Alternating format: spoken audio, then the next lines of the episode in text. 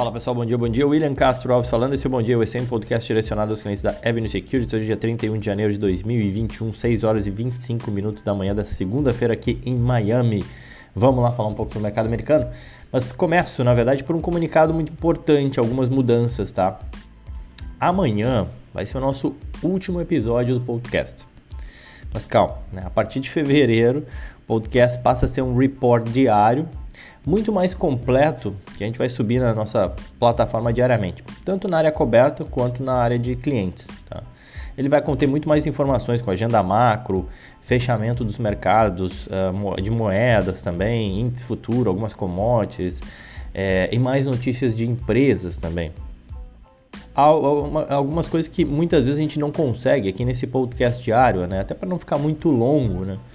Enfim, através do report a gente consegue colocar muito mais informação para vocês, tá?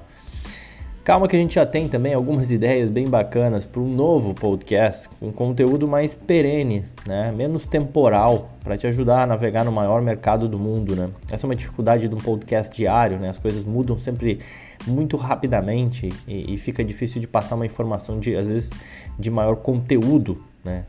para vocês o dia a dia ele é sempre muito volátil e se focar, né, se a gente focar muito nele, talvez essa não seja a melhor estratégia para os seus investimentos, tá bom? Enfim, a gente continua produzindo conteúdo diário para vocês saberem o que está acontecendo no mercado americano. Então vai ser um, um, relatório super completo.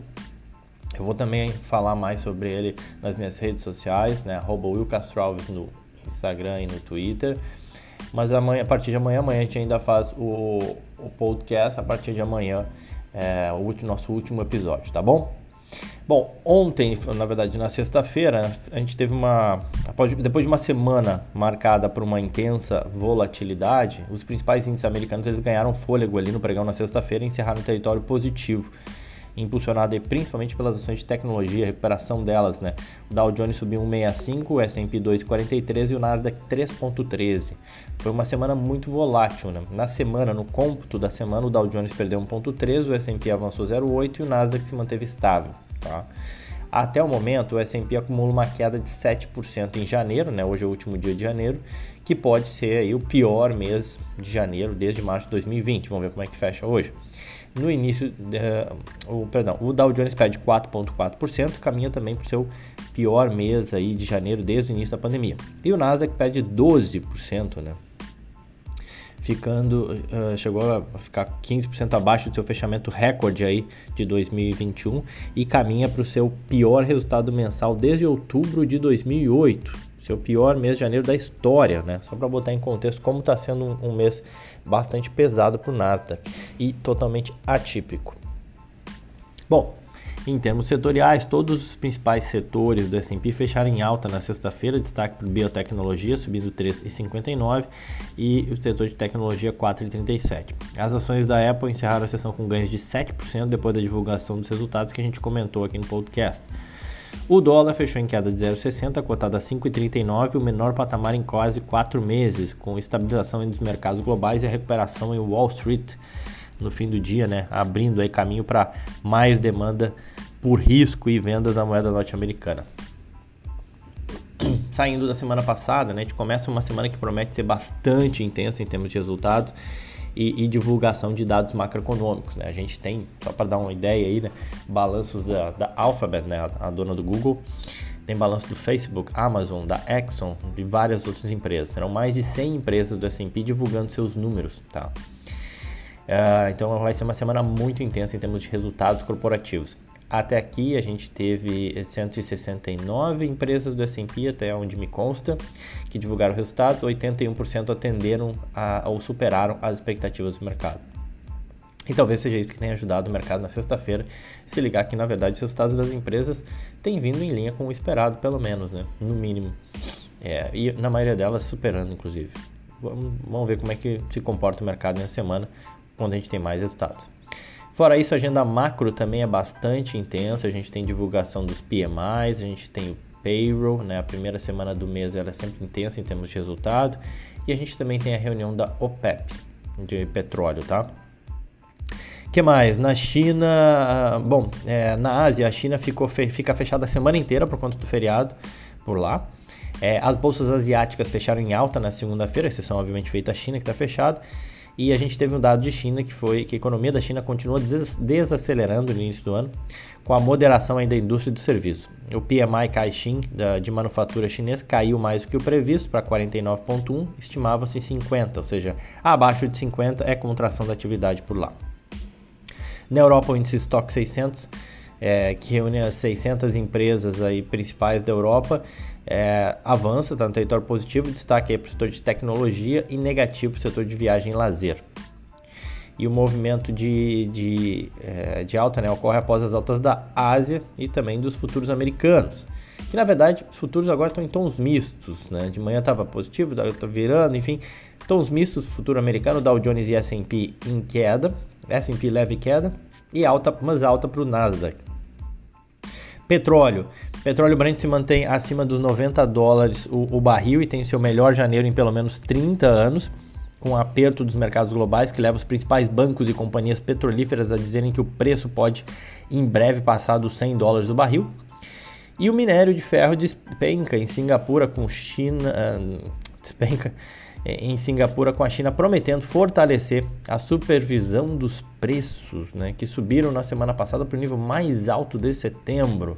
China preocupada com o preço de minério, querendo regular, querendo meter já o seu controle aí, e aí obviamente isso acaba pesando sobre o setor, sobre as, uh, o minério de ferro. Na agenda, conforme eu falei, na, a gente vai ter uma semana carregada, mas a segunda-feira é bem tranquila, não tem nenhum, não tem nenhum indicador pra, relevante para hoje, tá? Balanço, a gente tem, apesar de também gente ter uma intensa, semana intensa, a segunda-feira é mais tranquila. A gente tem a NXP Semicondutores, a L3 Harris Technologies, a Otis de elevadores Worldwide e a Alexandria Real Estate. Que são as principais empresas de maior valor mercado divulgando hoje, tá bom? Falando de resultados, comentar algumas aqui. E isso até é interessante, né? Porque aqui no podcast a gente não consegue comentar todas, lá no relatório a gente vai conseguir colocar mais completão diversas empresas que a gente a, que a gente analisa os resultados, que a gente acompanha os resultados, né? Para quem não sabe, a gente faz um compilado também, um grande PDF compilado com todos os resultados que a gente posta lá no nosso Telegram também. Então tem muita coisa acontecendo, por isso que eu digo sempre me sigam nas redes sociais que eu consigo passar os links para quem quer acessar, né? Então tem o nosso Telegram, a gente posta os resultados, a gente tem um compilado de resultados chamado Evan Intelligence, que a gente junta tudo aquilo que a gente escreveu e passa totalmente gratuito, totalmente disponível, então resumo de diversos balanços. E alguns deles a gente acaba comentando aqui no podcast, mas no, no report novo a gente vai conseguir colocar mais conteúdo, tá bom?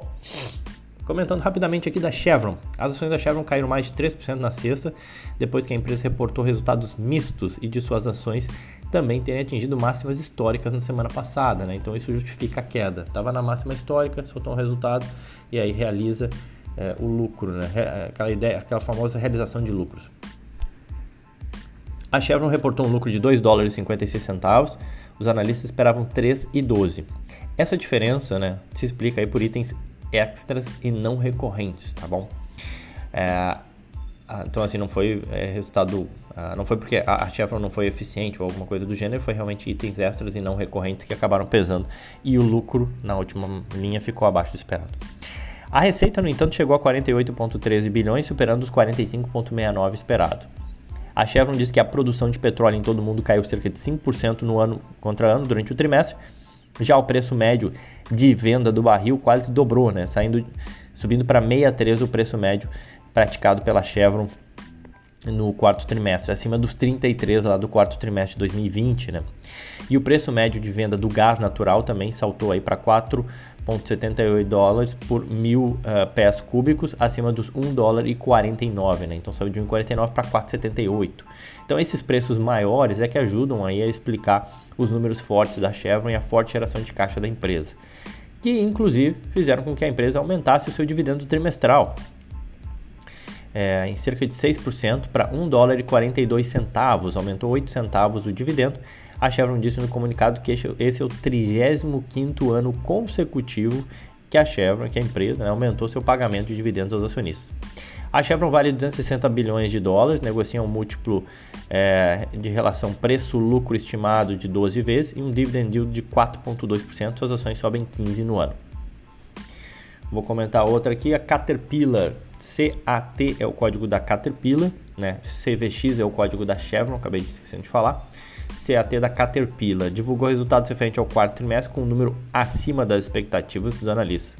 Receitas somaram 13,8 bilhões, um crescimento de 23,2 ano a ano, enquanto o lucro por ação foi de 2 dólares e 69 centavos. O mercado esperava 2,26, então números bem mais fortes que o esperado.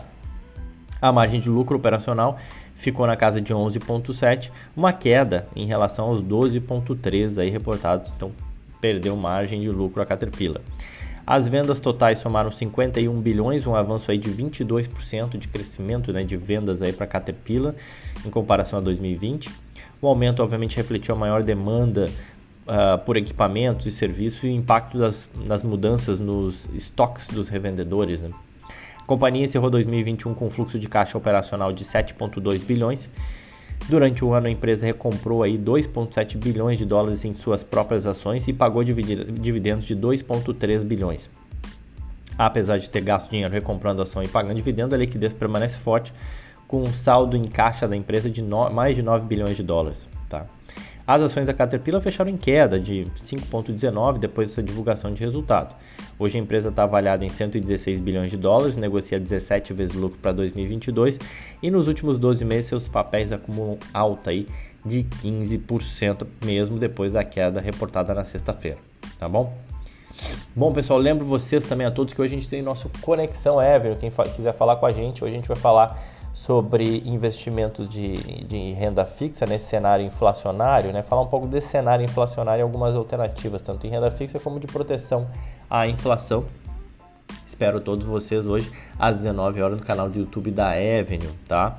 E lembro também que no nosso report, não ainda novo, né? A gente ainda está uh, ah, remodelando, mas mesmo no report que a gente sempre posta diariamente, tem mais resultados lá, tá? Então quem quiser, tanto na, vai lá na aba Avenues do site, a, a, aba aberta, ou então na área logada na parte de análise, a gente comenta também os resultados da Colgate Palmolive, da VF Corporation, que é dona das marcas Vans e Timberland, por exemplo, e da North Face também, que eu acho que vocês conhecem, e, e também resultados da Comcast, tudo lá no PDF, tá bom?